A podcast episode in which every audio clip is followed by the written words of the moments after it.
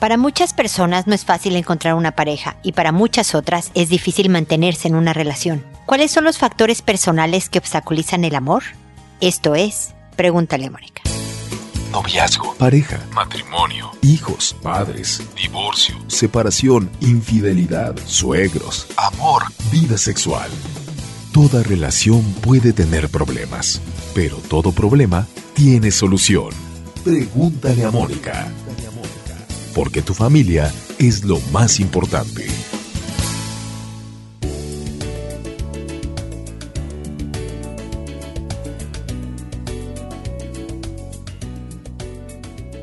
Bienvenidos amigos una vez más a Pregúntale a Mónica. Soy Mónica Bulnes de Lara. Como siempre, feliz de encontrarme con ustedes en este espacio en donde, oyeron la introducción, hablamos del amor. ¿Qué es lo que hace que yo no esté encontrando a la persona ideal? A veces es un factor muy práctico de dónde estás encontrando a las personas con las que sales, a veces es cuestión sencillamente de correr la voz entre los amigos confiables en donde te presenten buenos prospectos, hombres y mujeres que quieran establecer una relación firme, duradera y no alguien que esté nada más para una relación casual. Entonces el punto original es de dónde está surgiendo la gente con la que salgo. Otra es cuáles son mis trabas personales. Soy una persona muy tímida, soy una persona muy insegura, me han lastimado muchas veces y por lo tanto no confío en nadie y me tardo muchísimo en abrirme y en entregarme, y no me refiero a físicamente, ¿no? Sino a entregarme como persona para que el otro sepa que sí está conectando conmigo. Es decir, a la hora de querer encontrar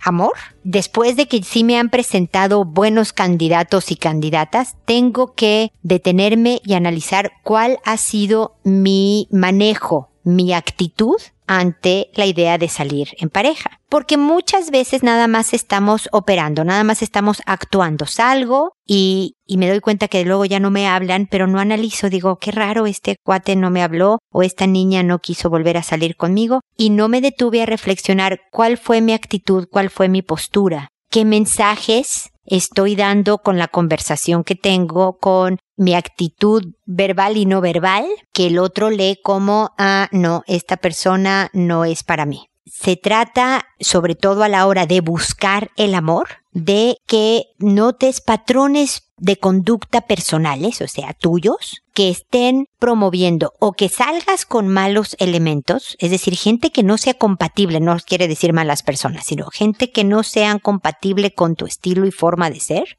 o que tú estés, y voy a poner comillas, eh, asustando a los buenos elementos, es decir, gente que potencialmente podría ser compatible contigo, qué actitud estás demostrando muy urgida, ¿no? Un hombre puede estar muy urgido buscando insistentemente una persona entusiasmándose inmediatamente con él. Una mujer puede hacer perfectamente lo mismo. O al contrario, muy distante, cuidadosa, más bien lejana, por temor a ser lastimado nuevamente. Ya que estamos en una relación, y hemos tenido varias en las que no se ha concretado, también tengo que preguntarme si yo tengo un conflicto entre expectativas y aceptación de la realidad, si lo que le estoy pidiendo al otro es que sea otra persona, si lo que le estoy pidiendo al otro es que me escuche porque yo tengo la razón y lo voy a cambiar para que la cosa funcione. O si definitivamente estoy dispuesta y, o dispuesto a aceptar quién eres y aprender a manejar nuestros defectos juntos pero no con un potencial quiero que seas distinto o distinta otra persona. Es un tema personal que tiene que ver con tu personalidad, con tu historia y sobre todo con la actitud en la que estás afrontando el tener una relación personal. Así que en vez de seguir saliendo o en vez de seguir discutiendo si ya estás en una relación, detente y primero ponte un espejo enfrente saca conclusiones que puedan ayudar a decir qué cambios específicos de conducta puedo tener que promuevan o que yo pueda salir más tiempo con una persona o definitivamente que yo pueda permanecer en la relación en la que estoy. ¿Qué cambios puedo provocar para que la cosa mejore? O si estoy en una mala relación, también determinar, no, sabes qué, me equivoqué al elegir porque yo estaba muy urgido y demás. El primer tema es personal y desde ahí hay que concretar con conductas específicas que nos lleven a lograr el objetivo. Espero que este comentario inicial sea de utilidad y puedan ustedes ir avanzando en este tema tan complicado y tan delicado como es el amor. Muy bien, este fue mi comentario inicial y ahora me voy a invitarlos a nuestras redes sociales, FaceTime, Instagram, Twitter y LinkedIn, YouTube con videos. También invitarlos a leer mis libros que están publicados por Editorial Planeta en México y en Chile y con formato digital también por Editorial Planeta a través de Internet ya sea por iTunes o diferentes librerías que tienen la plataforma para descargar libros de formato digital. Y como saben, también los invito a, a, suscribirse al podcast. No tiene ningún costo esta suscripción. Es cuestión de ir a iTunes o a ir a cualquier aplicación de podcast, que es el programa que están escuchando ahora, es un podcast, en donde si ustedes se suscriben van a estar recibiendo los nuevos episodios que salen cada semana y pueden escucharlos cuando y donde quiera en sus eh, dispositivos móviles. También está la opción con la computadora de descargar el episodio que quieren escuchar, subirlo a su celular para oírlo cuando y donde quieran, pero sin hacer uso de sus datos móviles de, de su internet en el celular. Todo esto se puede hacer sin ningún costo. Ahora procedo a responder sus consultas, que ustedes saben que lo hago por orden de llegada que cambio el nombre a todos los involucrados, no solo a la persona que me escribe, sino también le cambio los nombres a las personas de las que me hablan en sus mensajes y me ponen nombres de sus hijos o de su suegra o de yo les cambio el nombre a todo mundo y cualquier otro dato que pueda identificarlos. La gente no sabe ni de qué país son y este es un programa que se transmite por siendo por internet en todas partes del mundo. Así que pueden tener la tranquilidad, la seguridad de que nadie va a saber quiénes son ustedes, a menos que ustedes le cuenten, mira, esa soy yo, a una persona. Contesto además tarde, me tardo porque tengo un trabajo y, y solo hago uno, si acaso dos programas a la semana y por lo tanto no llego para cosas específicas de tiempo. Hoy en la tarde tengo que hablar con mi esposo, no voy a llegar hoy en la tarde. Díganme cosas generales como, oye, estoy teniendo problemas en mi relación de pareja por estos motivos, dame tus comentarios de cómo puedo mejorarla o tú cómo la ves. Oye, mi hijo lo veo que está bajando calificaciones, que se está portando medio mal y estamos medio alejados, ¿cómo mejoro esa relación? O me siento desmotivada en mi trabajo. Cosas generales de principios filosóficos, ahí estoy para apoyarlas con ideas, sugerencias, estrategias pero así de que el sábado quiero saber si le doy permiso a mi hijo de ir a la fiesta o no, por favor dime qué opinas, no voy a llegar al sábado, así que ténganme paciencia, les agradezco infinitamente la que, la paciencia que me puedan otorgar y la comprensión del, del formato del programa. Y finalmente contesto por audio con la intención de que no solo poder darle una sugerencia o mi punto de vista a quien me escribió, sino que oyéndome personas que no me han escrito puedan encontrar una idea, una estrategia, una sugerencia que les sea útil en el momento que están viviendo en su vida. Y sin más eh, introducción, me voy directamente a sus consultas. Y hoy empiezo con Sara, que me dice, Mónica, gracias por este espacio, espero que puedas ayudarme. En nuestro matrimonio hay en la actualidad temas que no me han no me están haciendo feliz, pero lo que así me preocupa es también aspectos respecto al desarrollo emocional de mi hija. Mi esposo decidió que no quería más hijos por razones diversas, que a mi entender hay gran cuota de comodidad y egoísmo, pero esta decisión nos repercute mucho a mí y a nuestra hija. Sé que ella quiere tener un hermano o hermana y sabe que su papá es el que no quiere. Y realmente para mí esto también es un dolor grande que me ha generado diversas cosas. Necesito que puedas darme argumentos sólidos para replantear este tema con mi esposo, donde además de enfrentar otros aspectos pueda darle más entendimiento a esto por el beneficio que tiene. Estamos en un país extranjero desde hace cuatro años y con mayor razón considero que debemos ampliar la familia. También tengo toda mi confianza en el Señor y en María para que me ayuden a llevar esto y que el Espíritu Santo me dé las palabras justas para mejorar nuestro matrimonio. Muchas gracias y que Dios te bendiga siempre. Gracias María por tus buenos deseos. También te deseo lo mismo para ti. Muchas bendiciones y cosas buenas. Tengo, porque si no, no te sería yo muy útil, Sara, que decirte algo que considero bien importante para la hija que ya tienes, para tu pequeña que ya está ahí con su mamá y su papá, lo más importante es que el matrimonio de sus papás esté sólido, cercano y sea cariñoso. Para la hija que ya tienes ahora, es importante que las discusiones por otro hermanito no lleguen a tal punto en donde ustedes terminen separados, Sara, o con resentimientos tan grandes que la distancia sea gigantesca y vivan como compañeros de cuarto. Creo que si vemos en los beneficios que va a tener tu hija, por supuesto que hermanos le darían muchísimos beneficios, porque hay que tomar turnos, porque aprende a esperar, porque los hermanos educan también y son compañía y apoyo y todo eso es maravilloso. Pero no va a servir de nada, mi querida Sara, que tú acabes teniendo un segundo hijo y termines separada. Sé que no te estoy dando lo que quieres, yo sé que lo que me estás diciendo, dame fundamentos para que el hombre cambie de opinión. Es un poco lo que hablaba en la introducción, de las expectativas y la aceptación. Él puede ser cómodo o, o egoísta, puede tener razones muy válidas, o que por lo menos para él son suficientes razones para no querer tener más hijos. Y tú puedes tener otras también muy válidas y tener mucha razón en querer más familia. Pero nunca la razón nos ha hecho, bueno, no es, no nunca. En muchas ocasiones la razón no nos hace felices. Tú puedes haber decidido, por ejemplo, no sé, casarte con un fumador, ¿no? Y te parece nefasto que fume. Es nefasto que fume. La ciencia dice que es nefasto que fume, que se está matando despacito. Y entonces te dedicas toda una vida matrimonial a discutir con él sobre su vicio. Y acabas, pues sí, sin el fumador, sin matrimonio, sin, o sea, por fin te quitaste de oler cigarro en tu casa porque ya no vives con él. No sé si me estoy explicando. Tienes la razón al decir, oye, no fumes, pero te haces de tu vida un infierno en el camino, mi querida Sara. Al haberte casado con este hombre, fíjate lo difícil que te voy a decir, ¿lo aceptaste? En las buenas y en las malas. Lo que pasa es que creemos que las malas es algo que nos va a pasar a los dos juntos y vamos a estar de acuerdo y vamos a trabajar por vencer las malas. No sé, a lo mejor un desempleo de él.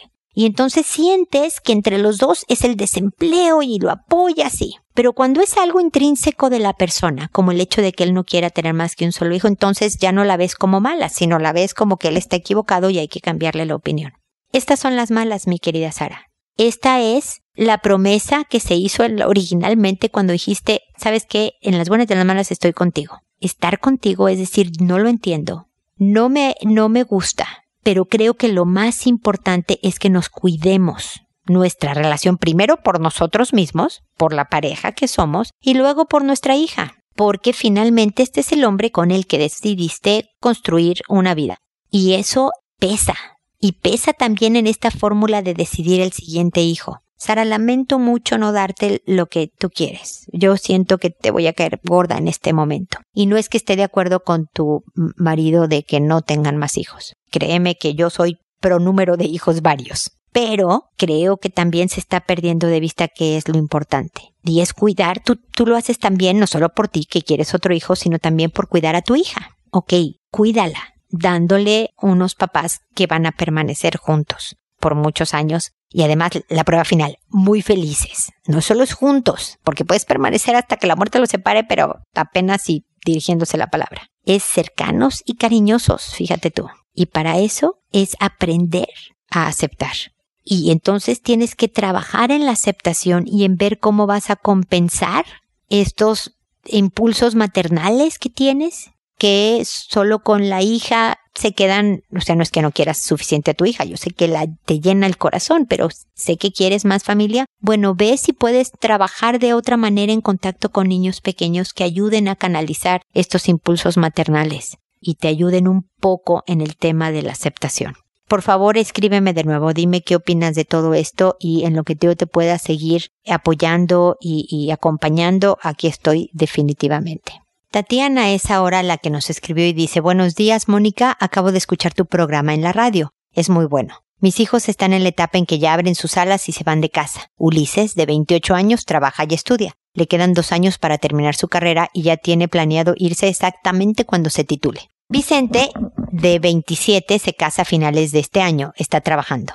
William, de 22, le queda este año de universidad y también quiere irse. El tema es el siguiente. Por querer darle más espacio a ellos y para que se sientan bien, permitimos como padres que sus novias se quedaran en casa cuando quisieran, al igual que ellos también se podrían quedar en las casas de sus novias. Al principio todo bien, pero después vino el abuso, porque cuando se quedan afuera no avisan, cuando llegan a la casa se encierran y no comparten con nosotros. Todo se ha vuelto muy agrio. Las novias disponen de todo y ahora casi no pasan en casa prácticamente. No tenemos los domingos de almuerzos familiares porque están súper ocupados con mi esposo. Los dejamos porque sabemos que, que, a Vicente le quedan unos cuantos meses para casarse. Pero es tan ingrato para mí no saber nada de ellos y cuando llegan a casa vienen con sus novias, claro que es culpa nuestra, pero yo como mamá me siento vacía porque pasan varios días y no sé nada de ellos y llegan, están un rato y se van por sus actividades que tienen. He rogado mucho a la Virgen por esta situación, quisiera que se fueran hoy mismo los tres y quedarme sola y llorar sola, pero también proyectarme con mis actividades. Ahora último, tuve una discusión con la novia que se casa a fin de año y quedé muy mal porque, por supuesto, mi hijo le dio el favor a ella. Era el día que ellos anunciaban su boda y yo quería que su boda cantaran sus hermanos que son músicos y tocan instrumentos excelentemente. Pero ella eligió otro coro. Quedó la tremenda embarrada porque ella se sintió ofendida que yo sugiriera que cantasen sus hermanos en su boda. Toda esta situación me tiene muy afligida y preocupada porque no quiero partir mal con ella. Va a ser la esposa de mi hijo y quiero respetarla desde siempre. Gracias, te agradezco mucho tu opinión y perdona que me hubiese alargado. Dios y Santa Mónica te bendigan a mí y a mi familia también. Amén. Gracias, Tatiana, por tus amables palabras y por tus bendiciones. Te deseo lo mismo. Mira, pues sí, en parte tú lo tienes muy claro, ustedes abrieron una puerta y cuando abrimos una puerta creemos que las cosas van a suceder. Fíjate que es un tema que he tocado varias veces el día de hoy, pero en diferentes módulos, sobre las expectativas yo creo que tú tenías la expectativa que todo el mundo se iba a comportar de acuerdo a lo que tú creías que era prudente, cuando tú lo has visto en muchas ocasiones los hijos tienen en la cabeza otras ideas muy distintas y para ellos eso está bien. Algo que es evidente, mi querida Tatiana, es que tus hijos son adultos, muy adultos. Si acaso tienes uno de 22 que es el menos adulto, pero ya es un hombre hecho y derecho. Y están en una etapa muy intensa de su vida personal y por lo tanto tienen sus proyectos y sus planes y su vida les entusiasma. Los papás, y te entiendo Tatiana, yo tengo uno de 25, otra de 23 y otro de 21. Los papás somos aburridos para ellos, Tatiana. Lo que les entusiasma son sus cosas y sus amigos y sus planes. Olvídate, el que se quiere casar ya está verdaderamente con otras cosas en el cerebro. Y si tú tienes, no porque, no sé si la tengas, me da un poco la impresión por lo que dices, quiero que se vayan y quedarme sola y llorar sola. No sé si tú usas este enfoque para hablar con ellos, de pobre de mí, y yo que los invité con todo y novias para que estuvieran con nosotros y miren ustedes ingratos, cómo no nos hacen caso, ya ni están nunca y, y qué triste que yo ya no te veo, y este chantaje emocional, Tatiana, que provoca justo lo que quieres evitar. En vez de que el hijo diga, híjole, mi mamá tiene razón, qué hijo más ingrato soy, no he pasado tiempo con ella. Déjame me tomo una tarde para pasarla con ella es, hijo, qué flojera. Mi mamá siempre se está quejando, qué ganas de estar ahí si nada más voy a oír reclamos. Mejor la vemos poquito, lo menos posible. Me explico, Tatiana, en vez de ayudar a que digan qué buena onda vamos con mis papás, es un poco saquémosle la vuelta. Y definitivamente, como dices tú, los hijos que nosotros criamos tienden a ser abusivos en el sentido de, pero si dasme comida o si vengo por a comer tus alimentos, pero no me, no me interrumpas con tu presencia, ¿no? O sea, sí hay un grado de ingratitud definitivamente. Pero la actitud para acoger, para ser bienvenida, tiene que ser más positiva más entretenida dentro de nuestra vejez para ellos que somos como de la prehistoria, mi querida Tatiana. Entonces, por ejemplo, instituye una tradición. Una vez al mes, júntense a, a comer todos juntos. No sé, a mediodía, como en un almuerzo, o en la noche, como en una cena, una vez al mes, los que puedan venir. Y a veces vendrán los tres con sus novias, a veces vendrá uno, a veces no vendrá ninguno y entonces son tú y tu marido. Pero que no haya reclamos, es esto está abierto porque los quiero ver, hijo. Entiendo que esto hacen los hijos, abren sus alas y se van. Por lo tanto, aquí son bienvenidos y les voy a preguntar de sus proyectos y les voy a contar en qué estamos nosotros. Cero reclamos. Que la convivencia sea agradable, entretenida, positiva y el que se tenga que ir se va y el que llega llegó y, y la fiesta en paz. Algo que de verdad acoja enganche, llame las ganas de acercarse en vez de rechazar o sacarle la vuelta. Con la novia te sí te sugiero que le invites a comer un helado o algo así y le digas, ¿sabes qué? Yo tenía esta idea, lo manejé mal, ella va a tener las de ganar. La verdad es que las novias y esposas de tus hijos van a tener el voto definitivo. El hijo va a apoyar a su pareja, como la verdad Tatiana debería de ser. Por lo tanto, tú como no quieres dejar de ver a tu hijo porque la nuera te odie, hay que ceder un poco y darle la razón a la nuera. Esta es su boda, este es su día, y si no quiere que los hermanos estén cantando, sino que sean invitados. Yo sé que tú querías todo este simbolismo lindo, que los hermanos cantaran en la boda del hermano, y qué padrísimo sería, pero a lo mejor el manejo no fue el más adecuado.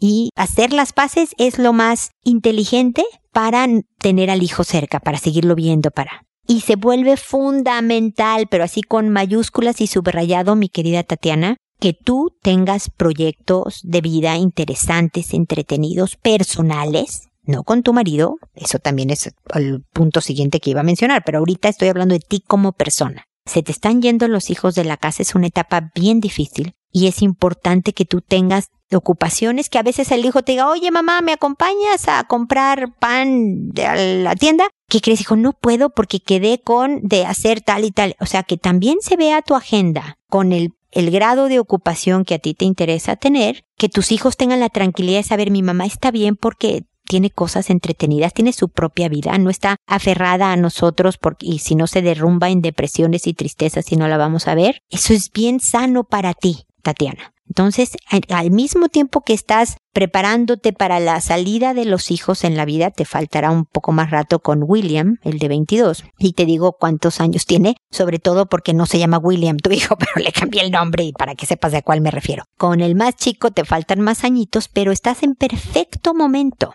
para involucrarte en lo que se te antoje, en un negocio, en voluntariar tu tiempo con una fundación que trabaje en algo que para ti sea importante, en un pasatiempo en donde aprendas, no sé, un idioma, un instrumento, jardinería, super top, no sé, cosas que de verdad te motiven a levantarte en la cama que no tengan nada que ver con tus hijos y tu esposo. Y después empezar a reactivar intensamente tu relación de pareja porque los, el que es más importante que esté en la casa contento y cercano y entretenido y pase mucho tiempo es tu marido y que la pasen bien los dos juntos y que se coqueten y que se ya los hijos están tan grandes que es como si ya desde hoy vivieran ustedes dos solitos y hagan planes entretenidos y, que de verdad retomen la etapa inicial de hace tantos años atrás de encontrarse nuevamente y volver a ser la pareja original que empezó toda esta familia es un tema más tuyo, más que el de los hijos. Ahora, ya, ya para cerrar contigo, nada más te digo, se vale cambiar de opinión, ¿eh?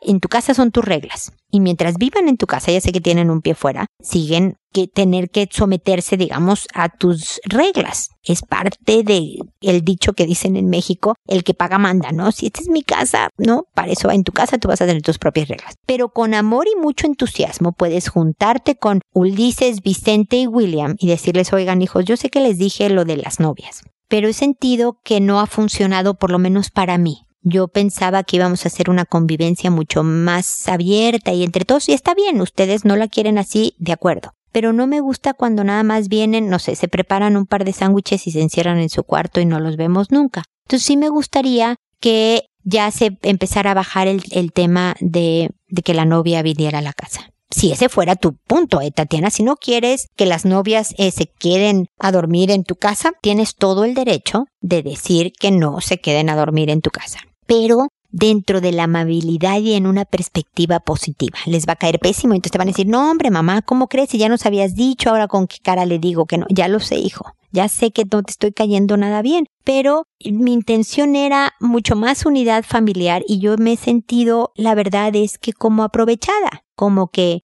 nada más encierran ustedes, hacen lo suyo como si nosotros fuéramos un hotel y no era mi plan. Entonces quisiera que bajaran o de cinco veces que venga la novia, que nada más venga tres o dos. Y tú háblate con ellos que son adultos, peloten esta idea y demás. No vas a poder hacer nada al respecto de que ellos se queden en casa de las novias. ¿Ok? Tú ya estás tratando con adultos, no es de que si no me avisas te quedas en tu cuarto sin cenar. Estos hombres están decidiendo quedarse. Sí sería una tensión el que te dijeran, mamá, no llego a dormir hoy, nos vemos mañana. no lo hacen, pero creo que tu relación en estos momentos no está como para que tengan la intención de hacerlo. Primero hay que hacer todo este ambiente mucho más positivo y de menos reclamo y de menos rechazo de que pobre de mí, ¿cómo es posible que me hagan todo esto? Sino que todo el mundo cambie una actitud mucho más amable, mucho más proactiva, mucho más positiva, para después que vengan las peticiones. Espero estarme explicando, Tatiana. Eh, es una etapa difícil, así que ánimo y fuerza y por supuesto seguimos en contacto para lo que yo te pueda apoyar o dar más ideas o sugerencias, ¿ok?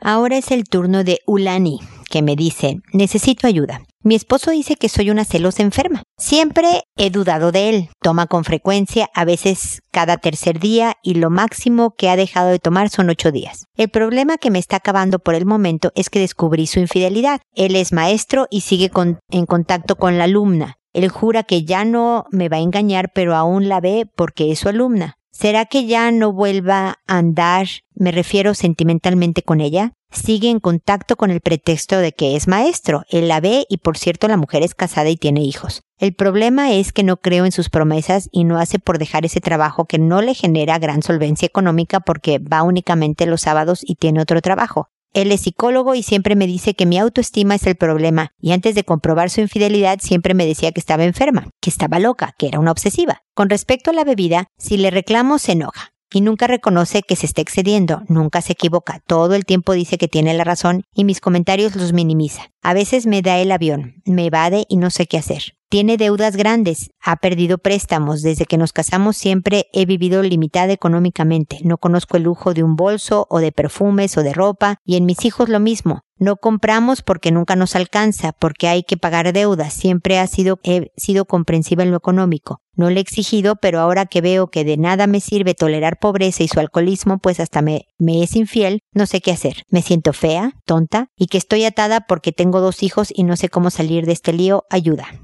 A ver, mi querida Ulani, gracias por la confianza de escribirme. Te agradezco muchísimo porque son temas difíciles siempre y sé que estás complicada. Lo primero que te tengo que decir es que los hijos están viendo un ambiente que no es nada positivo en su formación. Es decir, están viendo a unos papás discutiendo durante el día, y me imagino que a veces también en la noche, este, sobre los temas de familia, el dinero, eh, su alcohol, las salidas, lo que sea. Están viendo a un papá que toma sin control, porque no es de que se tome su copita de vino un viernes en la noche con la cena, ¿verdad? Sino que tú dices que toma con muchísima frecuencia y en exceso, me das la a entender en tu correo pero además te ha sido infiel, ya dice que ya no anda con, con la niña, pero la sigue viendo en algo que no te da muchas, no le da mucha solvencia económica. Y tú te sientes atada. Lo primero que te voy a recomendar, Ulani, es que busques un grupo de Alanón. Esto es un grupo que es gratuito, generalmente está en muchísimos lugares, en cualquier ciudad muy cercano al lugar donde vives puede estar alguno. Puedes preguntar en hospitales, en clínicas, tienen informes sobre dónde hay grupos, en las parroquias, iglesias, templos, saben también dónde hay grupos y Alanon se dedica a familiares de personas con alcoholismo.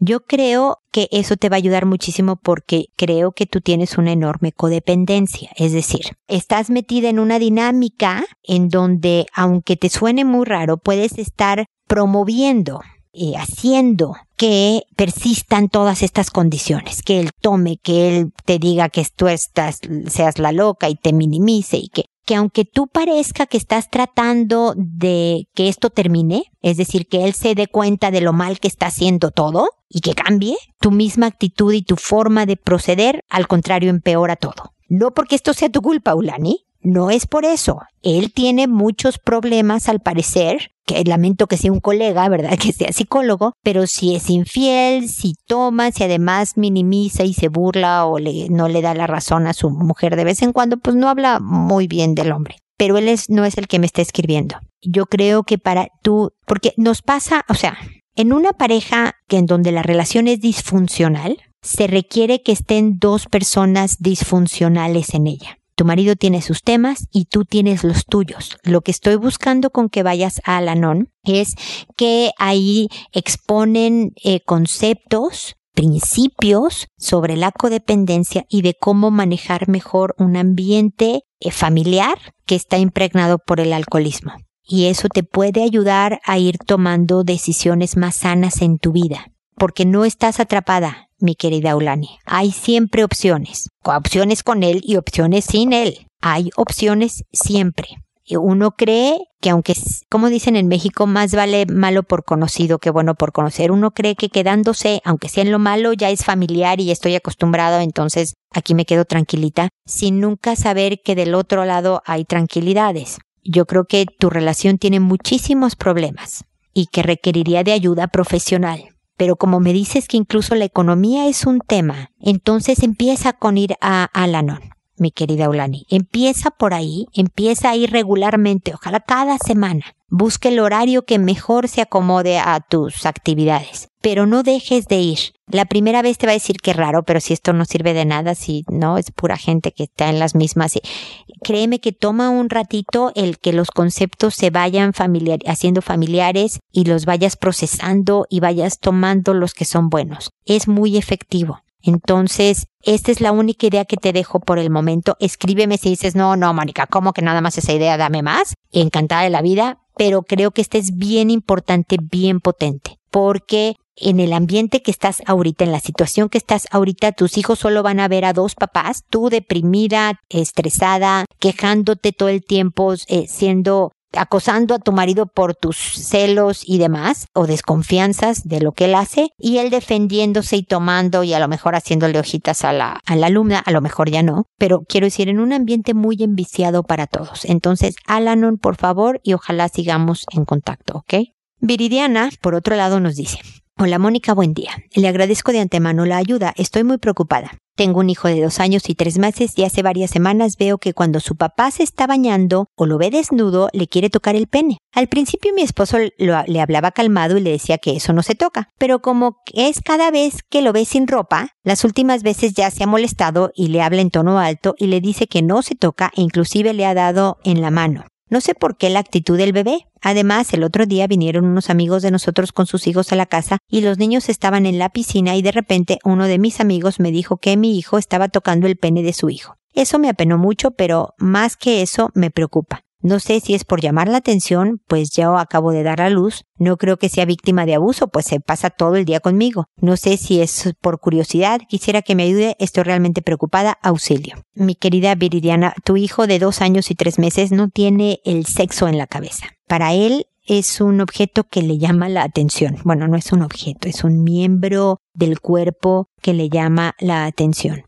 como si tuviera acceso a chichis, me explico, a, senos, a busto, pues no lo voy a decir tan en mexicano. Hay niñitos que les da, por ejemplo, por tocarle el pecho a las mujeres porque les llama la atención las protuberancias que tienen enfrente las señoras, pero no tienen el significado sexual que tiene para los adultos. Los adultos nos descomponemos, nos asustamos, pensamos mil cosas y para el niño es, ah, mira, nada más está eso. Tú habrás notado alguna vez cuando tu hijo era más chiquito que de repente estaba, no sé, sentado en una sillita alta y tira un juguete y tú se lo recoges y lo vuelve a tirar y tú se lo recoges y lo vuelve a tirar y tú dices, a ver, ¿no? ¿Hasta qué horas? El niño de verdad está haciendo todo un método científico de entender el mundo. Está diciendo, ah, mira, cada vez que suelto algo, se dirige al suelo. Ahora está muy divertido porque además tengo una mamá que me lo vuelve a entregar para que yo haga esta prueba. Entonces vuelve entre investigación, aprender del mundo real y un juego para ellos él está diciendo, ah, mira, este es el pene, de... bueno, no está diciendo es el pene de mi papá, dice, mi papá tiene esto, así se siente, así se ve, y puede voltear y tocar el de otro niñito diciendo, así se ve, así se siente. Nada más como un, una comprensión de cuáles son las diferentes partes del cuerpo, cómo se sienten y cómo se ven, sin ninguna connotación sexualizada. De todas maneras, no puede ir por la vida tocándole sus genitales a hombres y mujeres. De todas maneras, es muy correcto que le digan no y lo distraigan. A los dos años, tres meses, lo único que necesita es distracción. Pero un firme no, lo mejor sin el manazo. No le pasa nada tampoco con un manazo, pero te puedes ahorrar el manazo. No, eso no se toca. Y te va. Ya cuando esté más grandecito ya empiezas con las pláticas de no, los genitales son cosas privadas que solo son de cada persona, bla, bla, bla. Ya le echas más rollo. A los dos años, tres meses es inútil el rollo. Un firme no y distraerlo Si hay que corregirlo, te puedes disculpar con tus amigos y decirles, perdóname, está aprendiendo partes del cuerpo y hace estas cosas. Eh, a la próxima vez que lo haga, le puedes decir al hijo, dile no y dale un juguete. Si tú lo ves, no y dale un juguete, pides una disculpa y tomas acción. Esta etapa va a pasar, va a tener otras, otras de que forman parte de su desarrollo sexual pero estaremos tú y yo en contacto para apoyarte. Pero por el momento todo es normal, pero sí hay que darle una dirección de cómo sí se manejan estas cosas, ¿ok? Muchas gracias y espero que estemos en contacto. Y espero amigos que nos volvamos a encontrar en un episodio más de Pregúntale a Mónica, porque ya sabes, tu familia es lo más importante. Hasta pronto.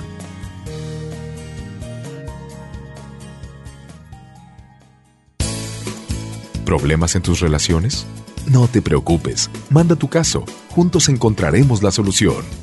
www.preguntaleamónica.com Recuerda que tu familia es lo más importante.